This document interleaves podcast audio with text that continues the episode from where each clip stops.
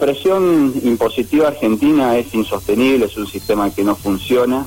Este, durante décadas hemos combinado alta presión fiscal con una complejidad tal del sistema que hace muy difícil el control también, ¿no? Y en definitiva esto lo pagamos todos los argentinos porque pagamos muy caros los bienes y servicios como consumidores y también las empresas, es decir, la economía pierde competitividad.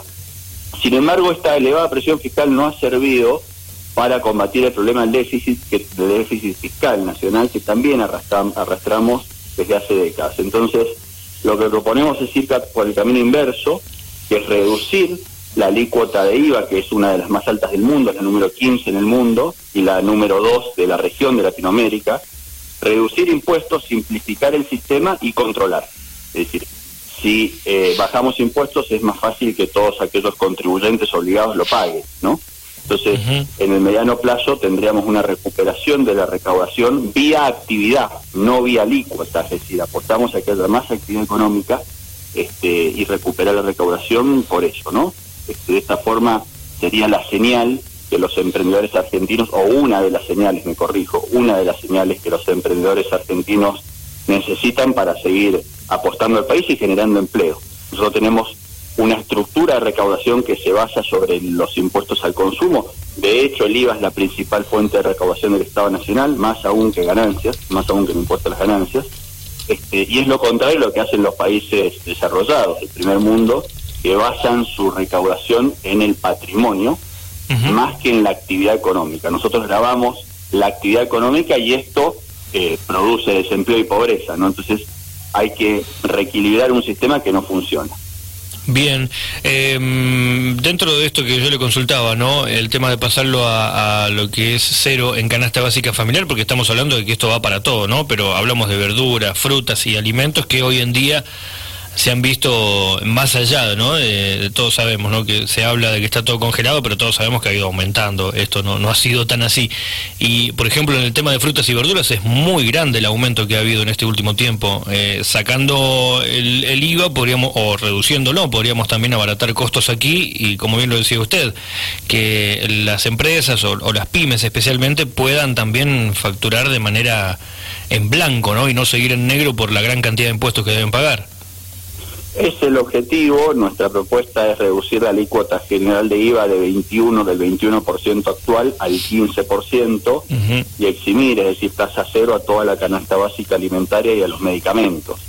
Esto va a repercutir inmediatamente en una reducción eh, muy notable de los precios porque pensá que es toda la cadena, no es un solo eslabón. Entonces, eh, debería repercutir. El caso particular que decir fruta y verduras tiene que ver mucho la estacionalidad, ¿no? O sea, los aumentos de precios recientes, pero por supuesto la carga impositiva afecta a todos los productos, ¿no? Por eso nuestra propuesta. Bien, eh, más allá de, esto que, usted nos está comentando, ¿no? de este proyecto, le consulto por todo lo que hoy está pasando con respecto a la economía argentina, cómo lo está viendo usted, cuál es su opinión con respecto a la ida y venida con el dólar, parece que está bien que el dólar esté a 140, digo, no, la opinión del gobierno, pero mm, sabemos que esto repercute y mucho también con respecto a, lo que es pymes y, empresas y la producción local, ¿no? Más allá de Mendoza o, todo el país. Sí, la brecha cambiaria es insostenible en el mediano plazo, lo hemos vivido en épocas pasadas. Nosotros lo, lo observamos en el presupuesto nacional la semana pasada, hablé particularmente del tipo de cambio, que proyecta el presupuesto de diciembre de 2021 a 102 pesos, que es absurdo, todos sabemos que ese valor es irreal. Entonces, si esas variables, que es la variable macro, tipo de cambio, inflación, las variables estructurales de un presupuesto están mal, todo el presupuesto está mal.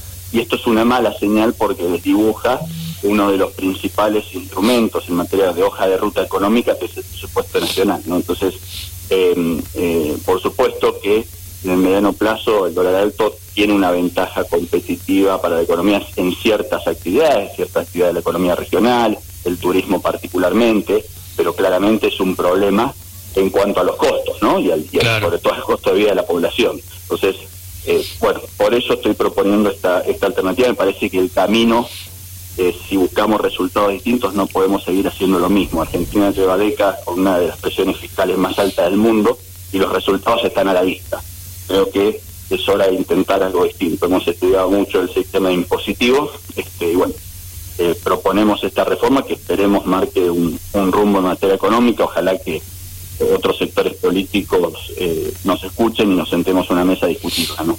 Ojalá, ¿no? Ojalá porque generalmente cuando hablamos de proyectos que ayudan a la gente es como que no terminan estando en carpeta, ¿no? Lamentablemente, porque uno termina viendo como que de repente en la agenda es más importante una reforma judicial o, una cuestión más política, digamos, que cuestiones que salen directamente a ayudar a la producción, a ayudar al trabajo, a que la gente pueda estar un poco más tranquila. Eh, termina quedando como polarizado, ¿no?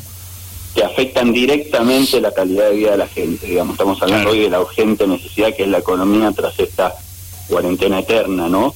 Este, y, quiero marcar también que propuestas de este tipo hice incluso en el gobierno anterior. Digo, no es que ahora que estoy en la oposición marco una, una postura que, que antes no lo hacía. La verdad que esta es mi forma de pensar desde hace mucho. Creo que Argentina tiene que ir por ese por ese camino e intentar un camino de producción y trabajo, ¿no? Este, eh, y no depender solamente del, peso del Estado en la economía. Así que bueno, en ese sentido hemos presentado este proyecto que es parte de un paquete de proyectos que vamos, eh, de iniciativas que vamos a seguir presentando.